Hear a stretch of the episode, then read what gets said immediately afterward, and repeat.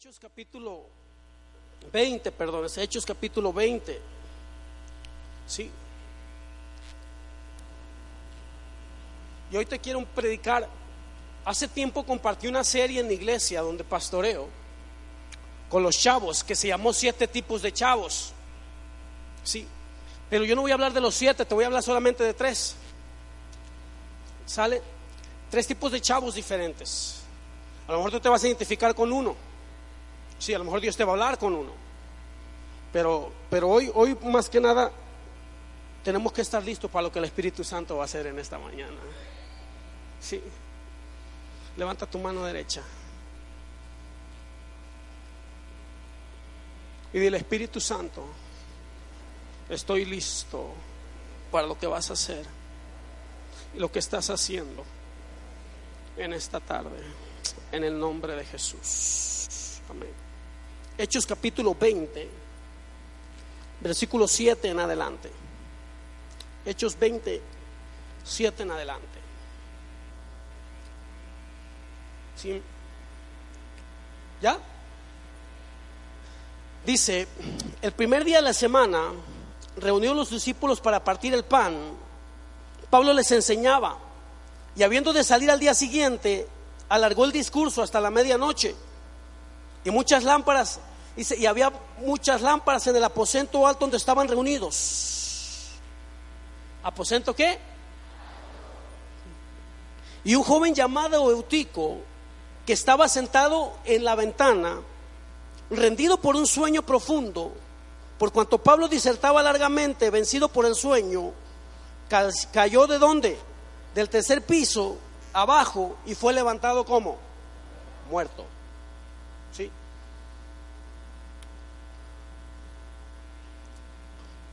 Fíjese que ayer, ayer, ayer me tocó ministrar. Llegamos ya a las 3 de la mañana en un evento, en un campamento de jóvenes, como a las dos horas de aquí. Sí, y, y la verdad fue, fue, una trayectoria porque me tocó, nos tocó ministrar a mi esposa y a mí en cuatro conferencias el día de ayer. Un poco pesado.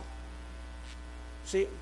Y estamos viendo lo impresionante de lo que está pasando en, en, en, en muchas partes, cómo Dios está bendiciendo y cómo Dios está, está levantando. Le voy, sí, lo que Dios está haciendo en este tiempo.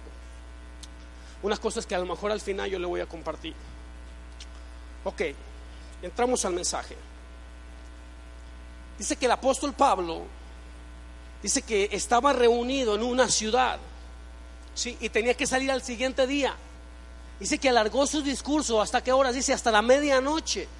Imagínate, imagínate que el servicio hubiera empezado a las 7 de la, de la noche. ¿Sí?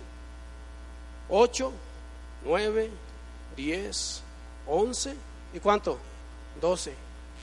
Hermano, estamos, eh, a ver, hemos predicado en eventos de jóvenes, duramos una hora y la gente ya está, ay, que este gordito ya se calle.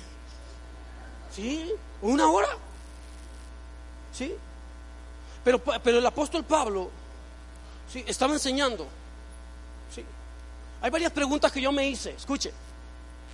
¿Sí? Estaba un chavo, dice que este chavo estaba sentado ¿dónde? ¿En dónde estaba sentado? En la ventana. Le pregunto, ¿qué hacía ese chavo sentado en la ventana? ¿Sí? ¿No había sillas en aquel lugar? Dicho sea de paso, Eutico, porque así se llamaba este chavo, jovencita que te vas a casar, tu primer hijo, ahí le pones Eutico. No, si en la Biblia hay, hay unos nombres, hermano, eh, pesados para poner a los hijos. Epafrodito. ¿Eh? Pero había este joven que se llamaba Eutico. Eutico quiere decir afortunado. Eutico significa afortunado. ¿Sí? Escucha, este chavo estaba sentado en la ventana. La pregunta es, ¿qué estaba haciendo sentado en la ventana? Te digo, ¿qué estaba haciendo? Estaba viendo hacia afuera. ¿Sí? Porque en la ventana es para ver hacia afuera. Estaba viendo hacia afuera. ¿Sí? Primer tipo de chavo.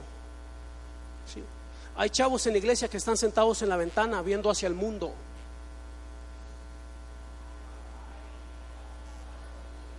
Está pasando un movimiento aquí en el cielo se está predicando una palabra poderosa en este tiempo de una generación que se va a levantar como nunca, pero no les interesa. Les interesa más lo de afuera. ¿Eh? Jóvenes que están predicando, oh, si estuviera ahorita donde andan mis amigos. Aló. Me gustaría tomarles una foto para que la vea la cara así unos. Unos están así. Sí. Que están viendo hacia afuera, viendo al mundo, deseando las cosas del mundo. Aló. ¿Si estamos todos aquí? Sí.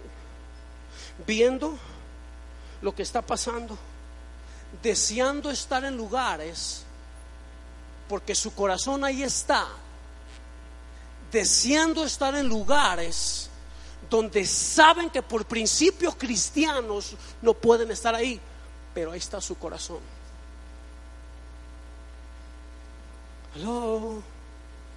¿Eh?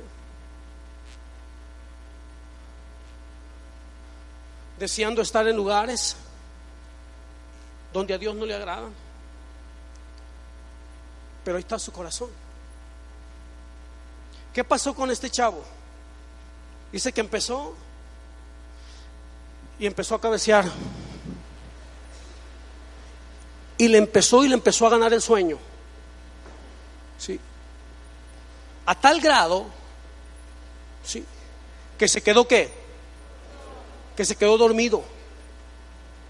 ¿Sabes lo que hace una persona dormida? Una persona dormida está inconsciente. Está inconsciente de lo espiritual. Una persona dormida está inconsciente de lo que está pasando a su alrededor. Sí, dicho sea de paso, no es parte del tema. Hubo siete personas en la Biblia que se durmieron y a, ni, a, ni a uno le fue bien. Sí, un día se quedó dormido el rey Saúl y ¿qué cree que le robaron? Le robaron el manto y le robaron el agua le robaron la unción y le robaron la revelación de la palabra. A la gente que está dormida, escucha, está inconsciente de lo que está pasando. Sí. Un día Jesús regresa con sus discípulos, él había orado y regresa y dice que los encuentra dormidos. Y les dice, ni siquiera habéis podido orar conmigo una hora. Una persona dormida no ora está inconsciente de lo que está pasando a su alrededor. Y hablando de inconsciencia, hermano, mire, la verdad, el otro día estaba, estaba yo, eh, yo creo que aquí ni uno hay adicto al Facebook, ni uno. Pero estaba yo en el Facebook y me, aborda una, una, muchacha. Y me dice, pastor, pastor. Digo, ¿qué, qué, qué pasó? Me dice, le quiero hacer una pregunta, dígame un consejo pastoral. Sí, dime, mija, le dije. ¿Es malo que yo me meta a un club de fans de Michael Jackson? ¿Qué? Sí, es que dicen que no ha muerto, ¿es malo? Le dije, mija, para empezar, ¿dónde dejaste el cerebro? Ve y búscalo, por favor. No está consciente de qué. ¿De qué? De su realidad. Sí, piensan que todo está bien pero están dormidos. Rendido por un sueño, sí. Dice que cayó desde dónde? Del tercer piso y fue levantado qué? Muerto. Cuando una persona no está consciente, inevitable que, que hayas. ¿Cuánta gente, cuántos chavos? Yo sé que aquí no hay ninguno. ¿Hay caídos en la iglesia? Sí. Un día me platicaron, oye, es que fulano de tal cayó. ¿Cómo que cayó? Sí, lo descubrieron con otra mujer. Pues no cayó, le dije, lo descubrieron. Porque caído ya estaba. ¿Sí o no? ¿Cuánta gente caída? ¿Qué es caída? ¿Sí? ¿Qué es una persona caída? Una persona, sí, que se le hace fácil, porque luego llega la muerte, que es muerte, separación. Se le hace fácil meterse, a agarrar el mouse. Bueno, ya no es así, ahora es como ya todo es digital hacerle clic y pum, aparece una imagen. ¿Cuántos chavos caídos en la pornografía no hay en la iglesia? Que están, cayeron rendidos por un sueño. ¿Cuántos chavos caídos no hay? Sí, en la iglesia. Que lo ves tú y alaban. Le platico un caso, un caso. Sí, así rapidito. Un día me invitaron a compartir a, otro estado de la República. Fuimos a, tener tres días con unos chavos en un encerrón. Sí, encerrones que vamos, ministramos a unos chavos, nos encerramos con ellos tres días en una iglesia, a que tengan una experiencia real poderosa con el Espíritu Santo. Y yo hablé, hablé un tema y me tocó hablar de la confesión. Y no crea que la confesión que usted se para y que canta Día sabes María, tres padres, no, no, no crea que esa confesión. Hablé la importancia de sacar con un líder espiritual y hablar. Terminando yo de compartir, se acercó una muchacha y me dice, ¿puedo hablar con usted? Dijo, claro. Sí, entonces me voy con ella, me aparto, me traigo, yo jamás hablo con jovencitas a solas, me traje una persona y dice, dime. Me dice, quiero confesarle algo. Dice, todas las noches yo me salgo de mi casa, mi mamá cree que yo me voy a trabajar porque me voy con un uniforme. Pero tengo como seis meses prostituyéndome en las noches. Le he engañado a mi mamá durante estos seis meses. Y me voy con uniforme, me quito el uniforme, me cambio y me voy a una esquina. Sí. Una chava Llego con su pastor, digo, oye pastor, la muchacha está que, no, me dice tremenda, canta en el coro.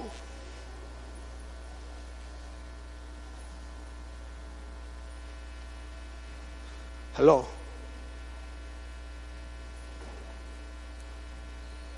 Chavos caídos. Hay chavos aquí que han venido a este congreso y vienen caídos. Están como autico. Sí. No saben la fortuna de ser hijos de Dios. Sí. No saben la fortuna de estar en el Evangelio. Sí. No saben la fortuna de estar en un, en un Evangelio glorioso que va a cambiar esta tierra. Sí. No saben la fortuna de estar dentro y de pertenecer. Sí. A la empresa más grande del mundo de pertenecer a un reino, no valoran, les interesan más las cosas de afuera. Sí, primer chavo tico, te voy a hablar del segundo. Sí, ve, ve conmigo al libro de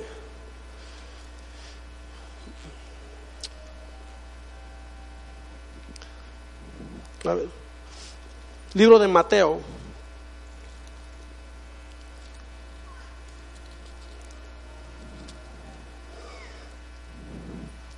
perdón, libro de Lucas, capítulo 18, versículo 18.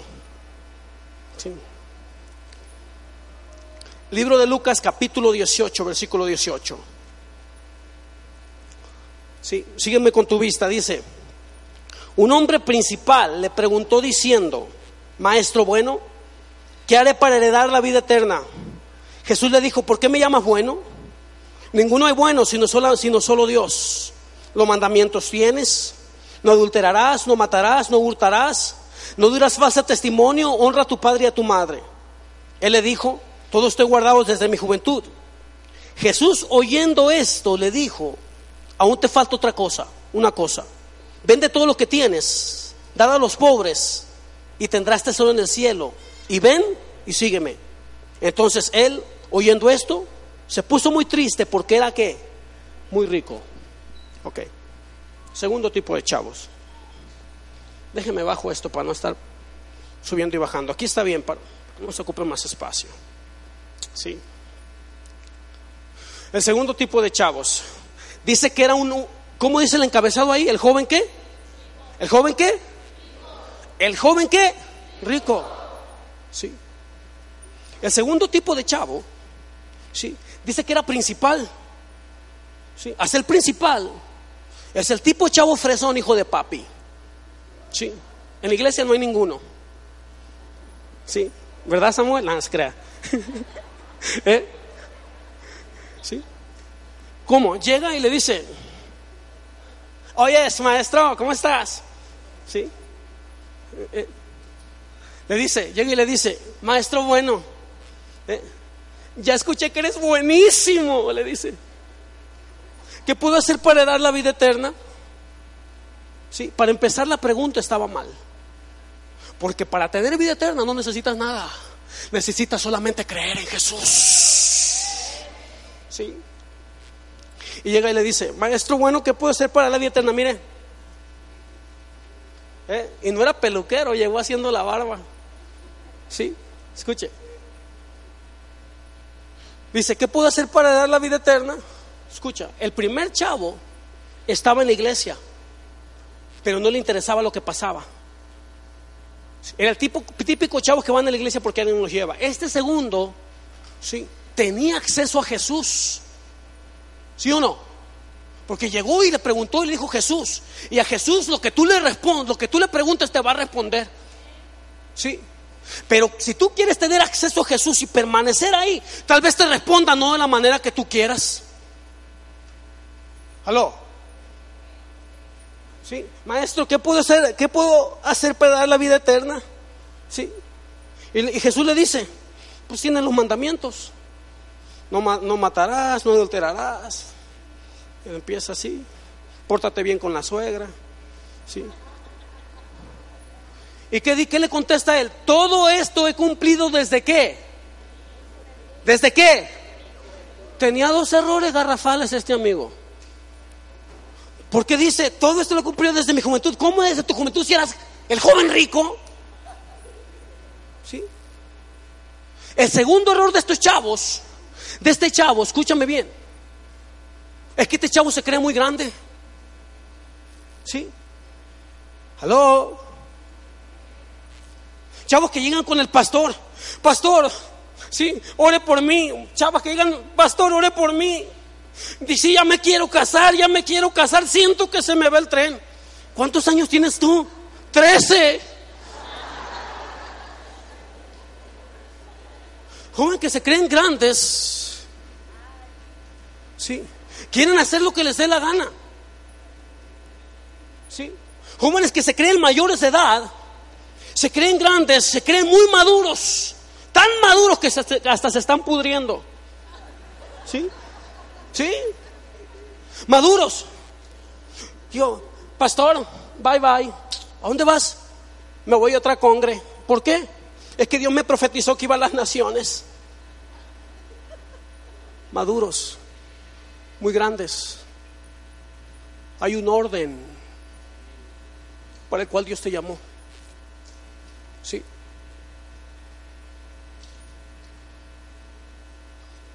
Yo conocí a Dios a la edad de 17 años. A los seis meses Él me sacó de mi, de mi tierra y me trajo aquí a Guadalajara a estar con el apóstol José Félix. Sí. Pero todavía traía muchas secuelas de rebeldía. Sí. Por los que no me conocen, tres veces me corrió. Sí. Me, dice, no te quiero aquí, agarra tus cosas y vete. ¿Y sabe cómo yo le contestaba? No, le dije, yo no me voy. Vete, no me voy. Usted no me trajo, a mí me trajo Dios. Según yo, bien espiritual. Sí, porque así son los jóvenes. Se creen como el joven rico, muy maduros, todo eso. Eso es para chavitos. Pero no quieren la responsabilidad de grandes. ¿Quieres tener una relación sexual? Tienes que tener compromiso de grande. Sí, quieren ir con las jovencitas imponiéndole manos pero no quieren la responsabilidad. ¿Sí? El joven rico se creía muy maduro. Todo esto lo he guardado desde mi juventud. ¿En serio? ¿Sí? ¿Cómo pudo haber guardado el adulterio si ni siquiera era casado? ¿Se me explico? Sí, hay chavos tan grandes, inseñables, no se les puede enseñar. Uh, eso ya lo sé. El pastor predica y dice, uh, eso, oh, hasta en el catecismo dicen. ¿Eh? Tan maduros. El primer, el primer error que un joven puede tener para que Dios empiece a marcar un destino Porque Jesús le dijo, ¿quieres un destino conmigo? Ven y sígueme. El único destino que el joven va a tener aquí es que cuando se atreva a seguir a Jesús, el único destino que vas a tener en esta vida es cuando te decidas y digas yo voy a seguir a Jesús sin importar lo que pase. Sí. Este joven. Sí. Le decían, Jesús le quiso enseñar, todo esto lo he guardado. No se les puede enseñar. Más con las profecías, hermano. Que me perdone, pero hay profecías, oh aleluya, yo te veo predicando en los estadios. Y el joven, amén. Mire, tengo ganas de escuchar una profecía que le digan a alguien, oh aleluya, yo te veo sufriendo en la sierra, padeciendo hambres, te veo, te veo eh, con, con, con, los zapatos, con agujeros, te veo en la sierra viviendo la gloria de Dios con tres personas solamente. Esa profecía no hay. No, pero la gente dice, wow, aleluya, Dios me va a usar. A mí Dios me empezó a usar limpiando baños. Sí. A mí me dijeron que había un hombre que Dios lo usaba bien tremendo. El primer congreso que yo hice, me dijeron, está en Jerez, está ministrando en Jerez. Fui a Jerez. Lo vi ministrar impresionante como Dios lo usa. Sí. Lo invito a un café, le dije, le dije ¿puedo, ¿puedo platicar con usted, Pastor Roberto Durán? Le dije. Cuando estábamos platicando frente a frente, fijamos la fecha para que él estuviera aquí en Guadalajara. Sí. Cuando yo le dije, ¿cómo se maneja usted? Ya me empezó a decir viáticos, me empezó a decir todo. Y me dijo, y le dije, y se me ocurrió decirle, ¿y cuánto cobra? Le cambió su semblante. Y me dijo, mira, infeliz, si, si, fuera a hacer negocio en, este, en, este, en esta tierra, lo haría con todo menos con el Evangelio. Sí. Escucha. El punto es, tú no te debes de creer muy maduro en tu casa. ¿Sí? Se creen muy mal. Ay, papá, ¿por qué me dices esto? Te dice tu papá, no debes ir a tal lugar. Ay, papá, yo sé lo que hago, yo sé lo que hago. Ya soy mayor de edad. Mayor de edad. Síndrome del joven rico. Segundo problema que tenía el rico. Cuando Jesús le dice, vende todo lo que tienes y dalo a quién? A los pobres. Dice que se fue muy triste porque era muy rico.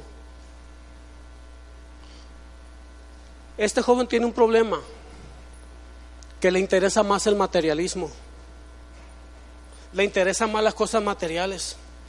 Hermano, hoy nuestra lucha no es contra carne ni sangre en los jóvenes, ni contra principados. Es contra chavos que están metidos en, el, están en la iglesia y están en el celular. Sí. Le dedican más tiempo al Facebook. Duran cinco horas en el Facebook para solamente comentar Ja, ja, ja.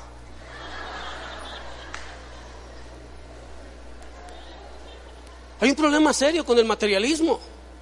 ¿Sí? Mire, fíjese, fíjese, fíjese lo que me pasó. ¿Sí? Usted sabe que, que cuando salió el iPhone 5, un chavo de Corea vendió un riñón para comprar el iPhone. ¿Sí? ¿Usted sí sabía cuántos sabían esa historia? Que un coreano llegó y, buscó, buscó un cliente, vendió un riñón para comprar el iPhone 5. Mano, ¿qué es eso? Un día estaba compartiendo yo en un congreso de jóvenes y me dice, se acerca un joven y me dice, pastor, pastor, ¿quién fue ese? Un joven de Corea. ¿Por qué? Para que me consiga cliente, me dice.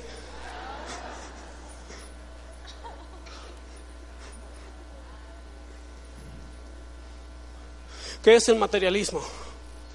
Sí. El primero, el primer joven estaba en la iglesia, pero solamente estaba como observador. Este segundo tenía acceso a Jesús. Sí. Pero le importaba más lo material. Le importaba más su dinero, le importaba más su posición, porque era principal, le importaba más lo que la gente pensaba de ellos. Hay gente que le interesa tanto lo que la gente piense de ellos. No, no me vean así, las conozco, hermanas, las conozco. Duran 20, duran, mire hermano, en la reunión, la reunión, te aseguro, el aposento empezó a las 10 de la mañana, de las 5 estaban en el espejo, viendo lo que más le importaba. arreglándose el vestido. Con un peine peinándose la ceja. ¿Sí? Sí estaban. Mira, hombre, la cara de uno ahí. Sí. Escuche. Este tipo de chavos. Sí. Escuche. Le interesa más lo que está acá arriba. ¿Te puedo decir algo? Por favor, nadie se ofenda. Pero he ido, he ido, a lugares donde a la gente le interesa más, ama más la música que a Dios. Le interesa más un rato. Por 20 minutos de gloria la gente hace lo que quiera. Por 20 minutos de gloria y me van a ver. Y, y hermano, hay unos que parece que les están dando ataques cardíacos. ¿No pueden tocar bien? ¿Te puedo decir algo? Sí. ¿Te puedo decir algo? Sí. Es tiempo de que hagas lo material a un lado. Sí. Es tiempo de que no te importe cuánto que el último iPhone que puedas traer. Es tiempo que no te importe la última tecnología que puedes traer. Es tiempo de que empieces a seguir a Jesús y haga un lado el materialismo. Hagas un lado lo que a ti te interese y siga los intereses de aquel que un día te llamó. Sí.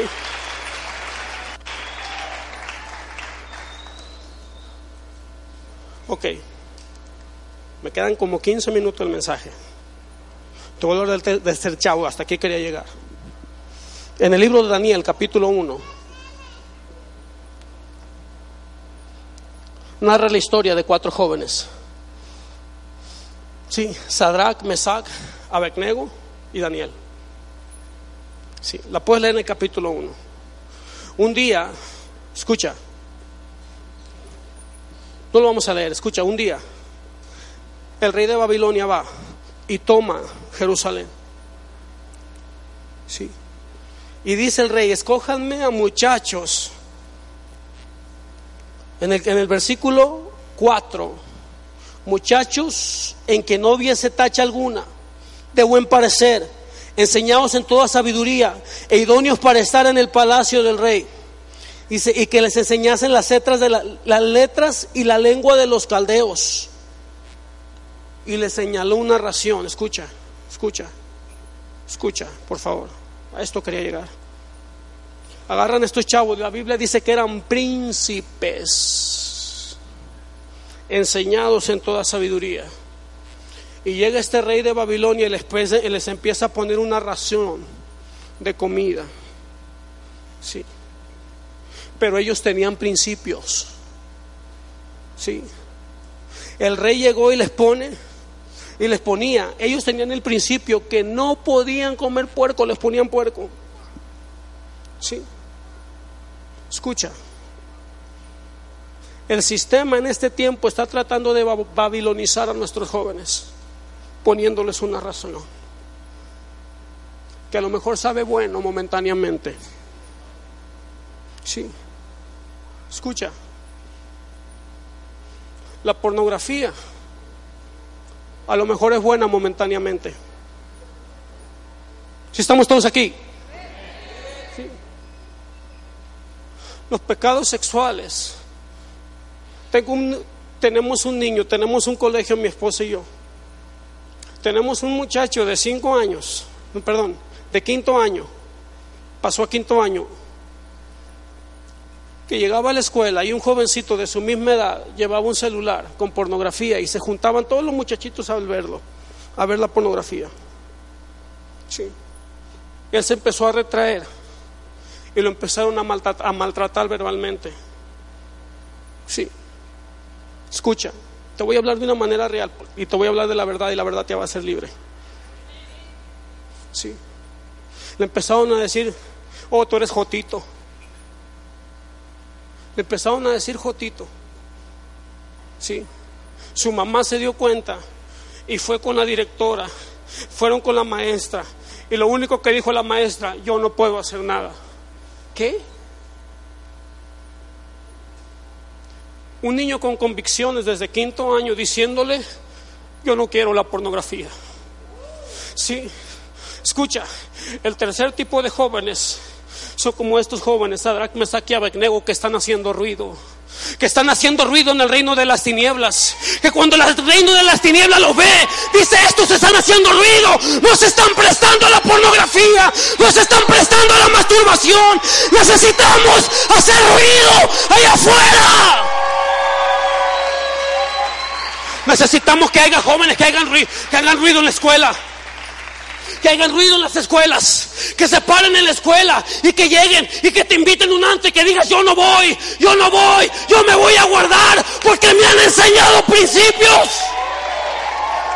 Se necesita jóvenes que empiecen a hacer ruido, que empiecen a hacer ruido en este mundo. En este mundo se necesita ruido. La gente, hermano, hace ruido por lo que sea.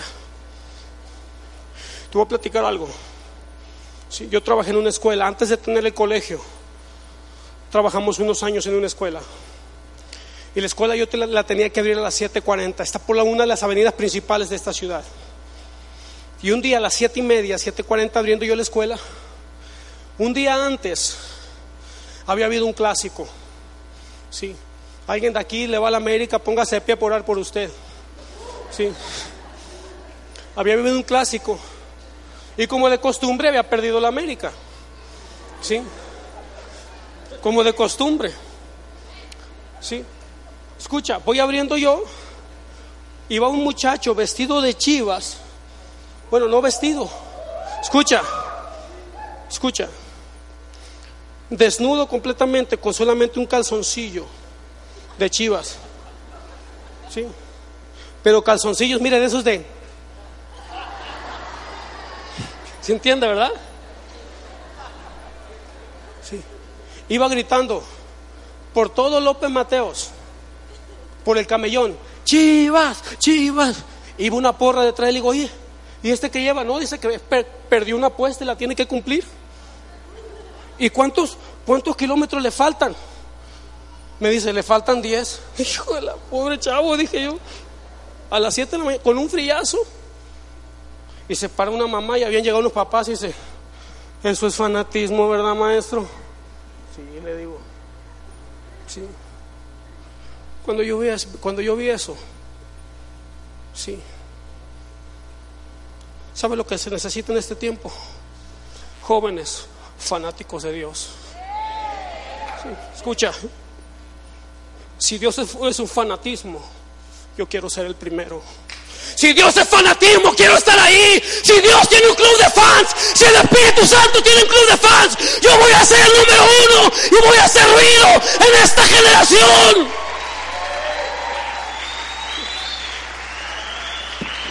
Que la gente vea. Se necesita gente que se abstenga. Que el diablo vea. Sí, y volteo con uno y pum, lo va a caer. Y que se acerque con otro y se cae, este no lo toques. ¿Por qué? Porque este sí hace ruido. Sí, a este le he enviado. A este le he enviado pornografía y ni siquiera la ha tocado. A este le he enviado jovencitas y ni siquiera lo ha tocado. A esta jovencita le he enviado muchachos que le llenan el ojo, pero no le pueden llenar el oído porque ella solamente escucha la voz de Dios. Se necesita ese ruido, se necesita ese ruido. Que el mundo de las tinieblas vea que hay jóvenes que no están dispuestos a balanzarse. Se necesita jóvenes que no estén dispuestos a someterse a un sistema babilónico. Eso se hace ruido. Estos jóvenes hacían ruido. Sí, estos jóvenes un día los ven, sí, y empieza a decir, ya no adoren a Dios. Hay una voz en este momento que dice, ya no adores a Dios. Está bien con que vayas a la iglesia, está bien, pero no te entregues, no hagas nada, simplemente voy a visitarlo. Pero estos jóvenes no eran así. Un día estaban intimando, estaban de rodillas postrados, hablando sota, rema, acá, hablando en lenguas, lo vieron y dijeron, estos no están dispuestos a postrarse delante de nuestro Dios. Y los aventaron a un horno de fuego, en ese horno de fuego que fue calentado siete veces, siete veces, siete veces. Pero cuando vio que no les pasó nada, vieron que Dios estaba, estaba con ellos, porque ellos hacían ruido, ellos hacían ruido.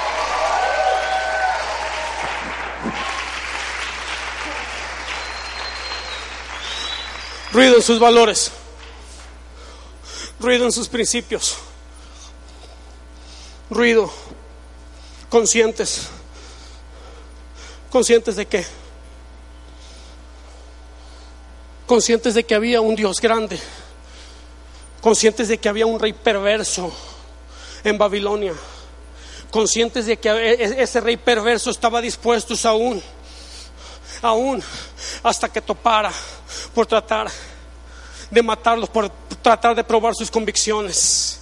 Ellos estaban conscientes de eso, pero también tenían otra conciencia. Tenían otra conciencia que si Nabucodonosor era grande, había un Dios más grande que él. Conscientes de que había un mundo allá afuera. Sí, conscientes de que está, de esta palabra que dice que mayor es el que está conmigo que el que está en el mundo. Mayor es el que está conmigo que el que está en el mundo. Eso es. Jóvenes con principios. Sí, principios. Hoy los principios están de cabeza, están volteados.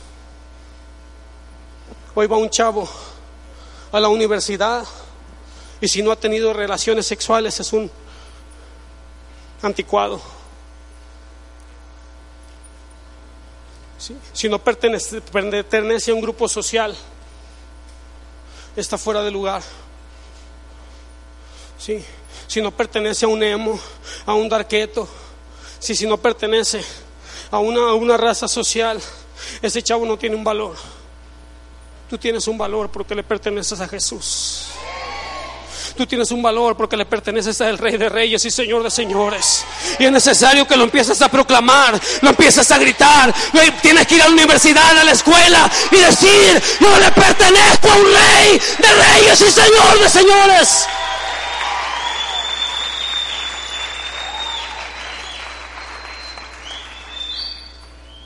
Principios. Sí, los matrimonios normales los matrimonios innormales entre hombre con hombre y mujer con mujer están peleando, están haciendo plantones en la Cámara de Diputados para que aprueben la unión entre homosexuales. Están peleando leyes porque ellos se quieren casar. Y los matrimonios normales de hombre con mujer no se quieren casar hoy en la actualidad.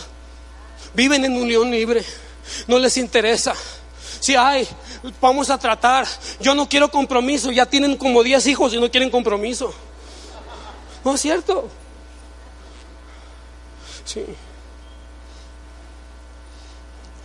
El día de antier hicimos un panel sobre asuntos sexuales en el campamento. A mediodía, duramos dos horas contestando preguntas a los chavos, puras preguntas anónimas, de asuntos sexuales. Al bajarme, varios chavos cristianos me preguntaron, ¿y cómo llegó usted al matrimonio? Le dije, gracias a Dios llegué virgen. Le dije, ¿qué? ¿Cómo veí? ¿Como, como usted vivió? Sí, le dije. Hoy la palabra virginidad se ha quitado del estatus social de muchas jovencitas. Hoy la palabra virginidad se ha quitado, se ha quitado del estatus, cuando antes era un principio. Sí, hoy el asunto está loco. Hoy que, quien se ha guardado y quien se ha mantenido puro, lo tratan de loco. Los principios están de cabeza. Estamos viviendo un tiempo donde Babilonia quiere, quiere, quiere babilonizar a los jóvenes. Los jóvenes no les interesa, ay, al cabo Dios perdona, al cabo Dios es un Dios de misericordia, al cabo Dios es un Dios de gracia. Sí. El hecho de que Dios sea un Dios de gracia no quiere decir que te dé derecho a hacer lo que te dé la gana. Chavos. Yo te quiero invitar a clamar por esta sociedad. Tú vas a regresar a tu sistema. Tú vas a regresar a donde estás. Tú vas a regresar, Dios te va a llevar al lugar donde estás. Pero necesitamos jóvenes que hagan ruido. Que hagan ruido. Necesitamos jóvenes que hagan ruido. Necesitamos jóvenes que necesiten, que amen a Dios por sobre todas las cosas. Que amen a Dios por sobre todas las cosas. Sí.